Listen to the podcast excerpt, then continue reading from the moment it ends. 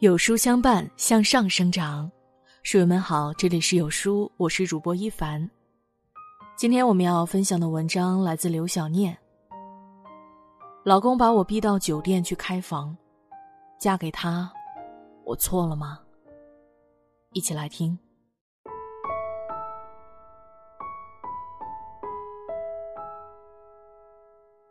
婚后，如果发现老公隐藏的另一面，你会做何选择呢？离婚吗？那是我和马驰结婚的第三个月。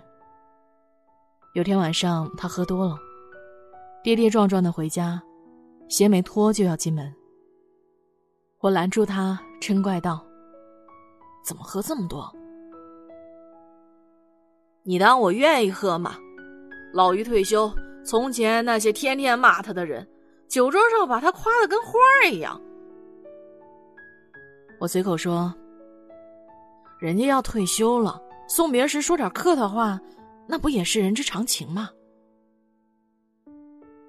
没想到，这么平常的一句话，惹恼了马驰。他把拳头攥得紧紧的，用布满红血丝的眼睛死死盯着我。你跟他们一样虚伪。说完，他一把把茶几上的玻璃杯扫到地上，玻璃杯应声而碎，我吓了一跳。马驰的样子太恐怖了，真不知他下一步会做什么。慌乱中，我跑出了家门。我去酒店开了一间房，失眠了整整一夜。人生只如初见。马驰给所有人的印象都是温文尔雅，他失态的样子我还是第一次看到。第二天回家时，马驰正在收拾昨晚的残局，除了破碎的玻璃杯，茶叶罐里的茶飞得到处都是，遥控器也摔了。见到我，他的脸红得像猪肝一样。老婆，你总算回来了。我昨晚喝多了，对不起。醒酒前后的马驰简直判若两人。我跟马驰是在羽毛球爱好者群里认识的。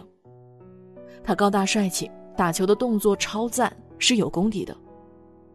重要的是他为人和善，别人跟他搭档偶尔打得不好或者失误时，他从不埋怨。我们先后几次参加混合双打比赛，配合默契，彼此渐生好感。马驰在事业单位工作，我是小学老师。这样的组合在外人眼里相当般配，而且我们的婚姻得到了双方父母的大力支持。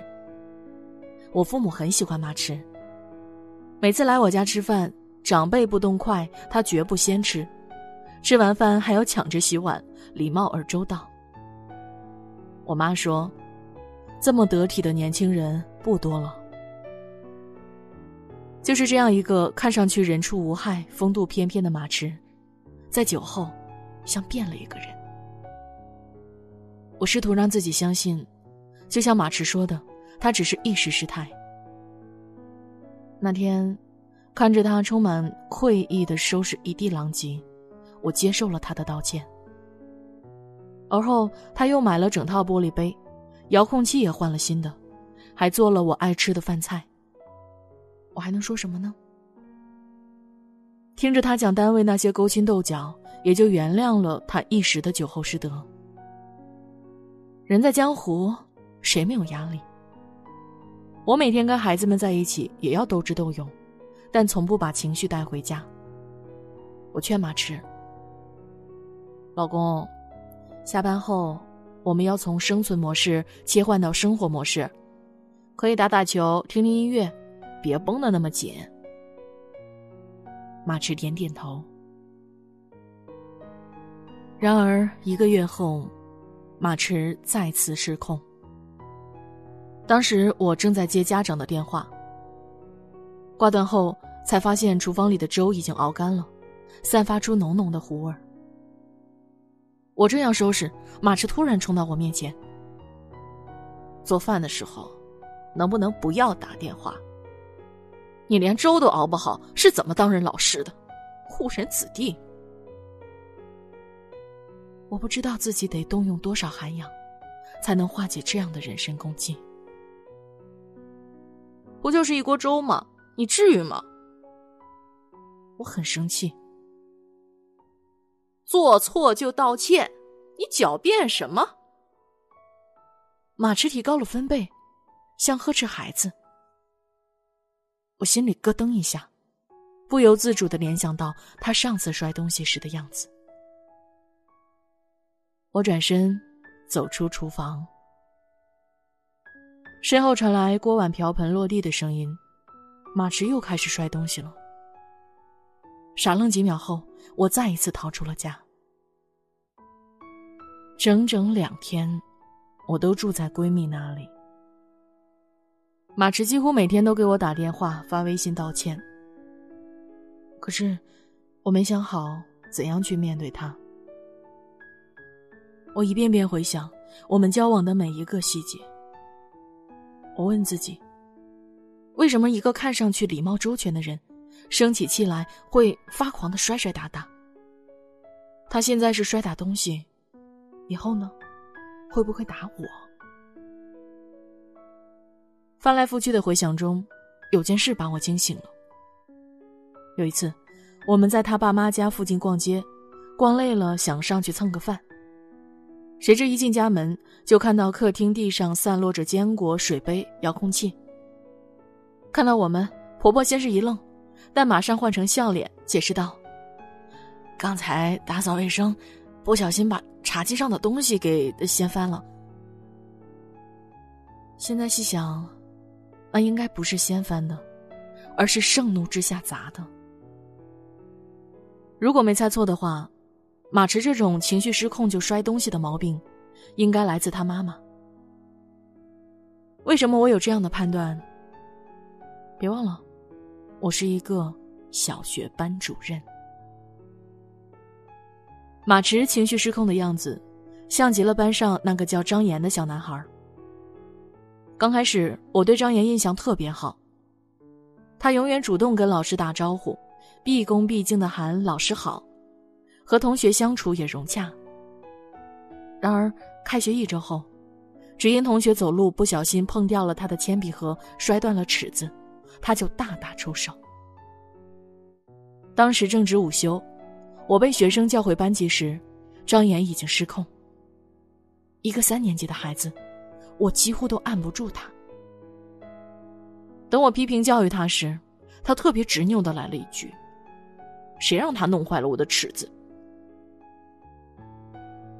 放学后，我叫来了两个孩子的家长。不等我说清事情原委，张岩妈妈一个箭步冲上来，对着张岩的脸就是一耳光。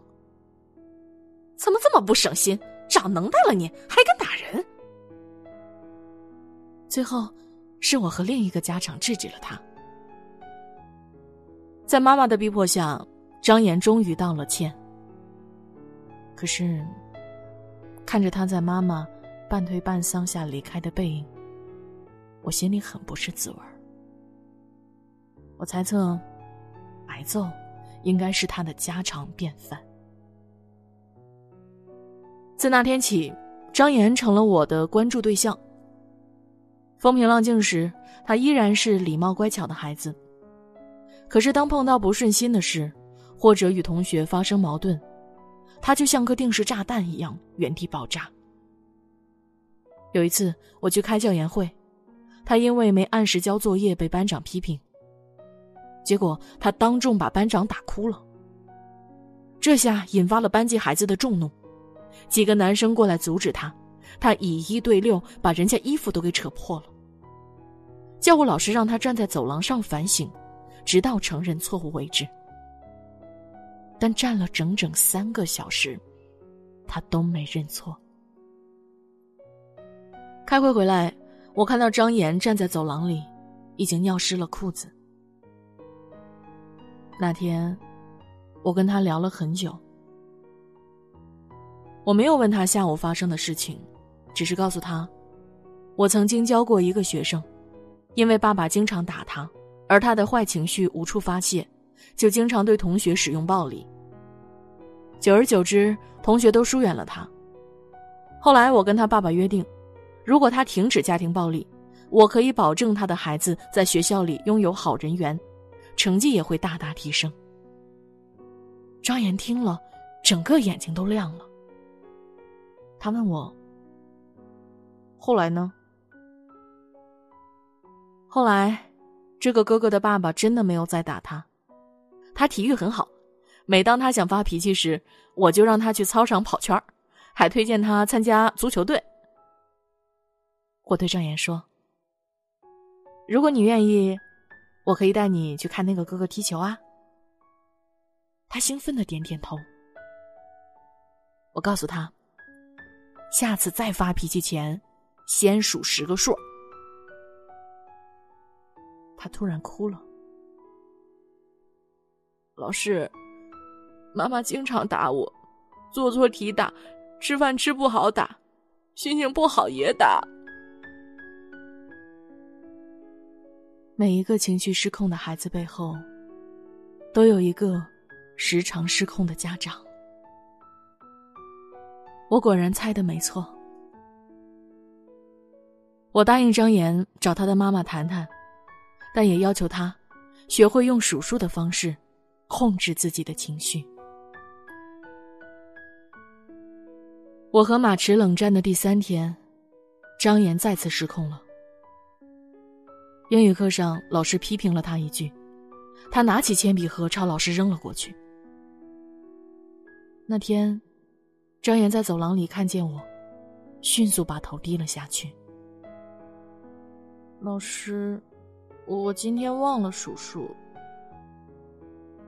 他那么小声的说着，哭了。昨天妈妈又打我了。说着，他掀起衣服，后背一片青紫。我的眼泪夺眶而出。那一刻，我心疼眼前这个无法自控的孩子。那一刻，我也无比的想念马驰。儿时的他，应该跟眼前的张岩一样，是被暴力养大的吧？像他们这样的孩子，很难控制自己的情绪，哪怕表现的乖巧懂事，也都是被暴力训练出来的结果。我突然很心疼，无论是眼前九岁的张岩，还是成年的马驰。我决定面对马驰，不再逃避。下班回家，我买了鲜花，放了音乐，做好了饭菜，还倒了两杯红酒。马驰回来时，看到眼前的一切，很惭愧。他从后背抱住我说了句：“老婆，对不起，我真的不是故意的。”我转过身，看着他的眼睛说。我知道，仅此三个字，马驰的眼泪就掉了下来。那天晚上，我们终于敞开心扉，聊了很多。我给他讲张岩的故事。我不理解那样的妈妈，一次又一次的把孩子的尊严打到地上。却口口声声的说为了他们好，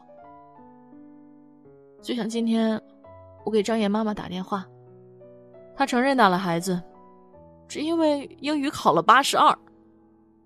她说我还是没打服他，居然敢跟老师发脾气。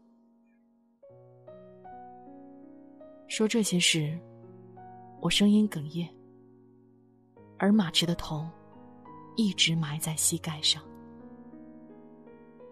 我说：“老公，有时候我会觉得很无力，也很绝望。以后的以后，他们会成长为什么样的人呢？”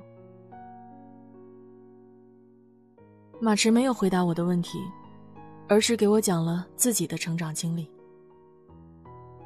我猜的没错，她是在婆婆的摔打中长大的。婆婆是个发起脾气来，手上有什么就摔什么的表率。只要她犯了错，比如东西不先给长辈，跟小伙伴打架，衣服弄脏了，损坏了东西，成绩不好，婆婆不揍她，但她摔东西。手边有什么摔什么。饭桌上摔碗，书桌旁撕她的书，客厅里砸电视，甚至拿剪刀把她柜子里的衣服全部剪成布片。而公公呢，只会出门躲清闲。马驰说：“童年被这样的暴力的后果就是，你永远不知道自己心里住着多少愤怒，多么容易失控，有多么善于伪装。而压抑的情绪像一座活火山，既处理不好跟别人的关系，也处理不好跟自己的关系。”包括现在在单位，在外人面前，他始终隐忍，一直让大家觉得他是一个礼貌优雅的男人。可他自己也没想到，步入婚姻有了家庭，自己居然变得和妈妈一样，心里稍有不快，情绪马上失控，碰到什么砸什么。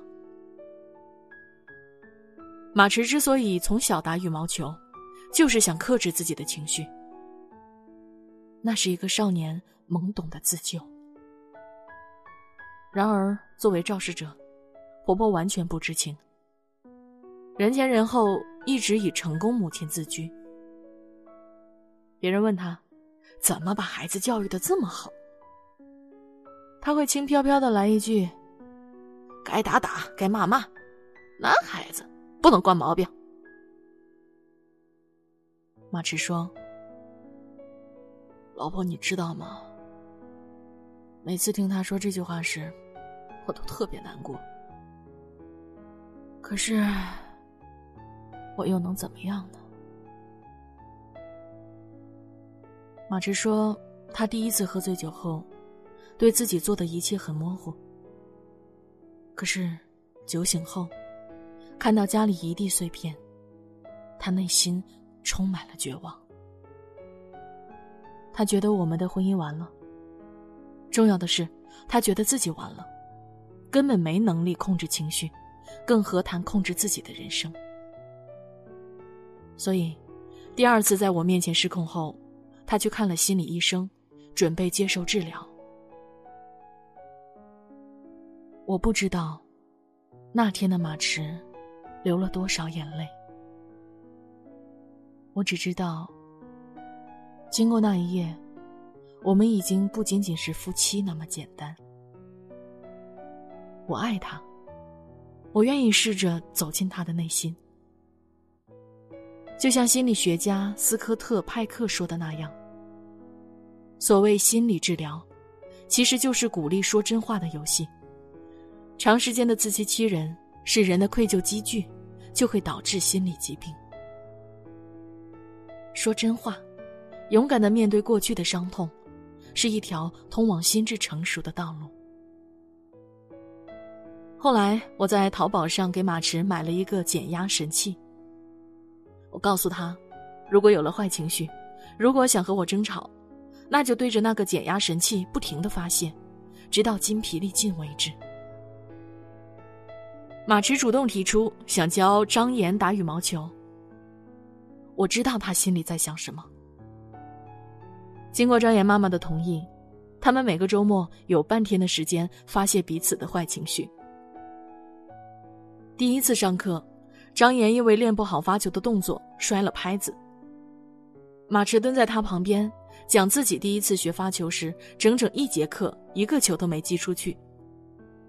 然后他不厌其烦的手把手教张岩展腕、转体、击球。当张岩稳准狠的击出第一个飞落到底线的球时，他俩同时击拳。看着眼前这一大一小，我心里充满了温柔与感动，因为只有我知道，这样的场景是两个男孩的再生之旅，是他们共同的救赎。如果每个孩子。都被如此温柔以待，该多好。如今，这件事情已经过去了五年。那个叫张岩的男孩考上了重点中学，马驰当了爸爸，而我们的婚姻也走过了那段至暗时刻。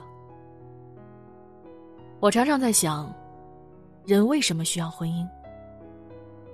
对我俩来说，或许有另外一番领悟。两个携手相约余生的人，除了彼此激赏、两情相悦，还有彼此教育与影响。婚姻，是我们另一场命运的开始。在这个次生家庭里，我们相互搀扶，努力生长为那个成熟而稳固的自己。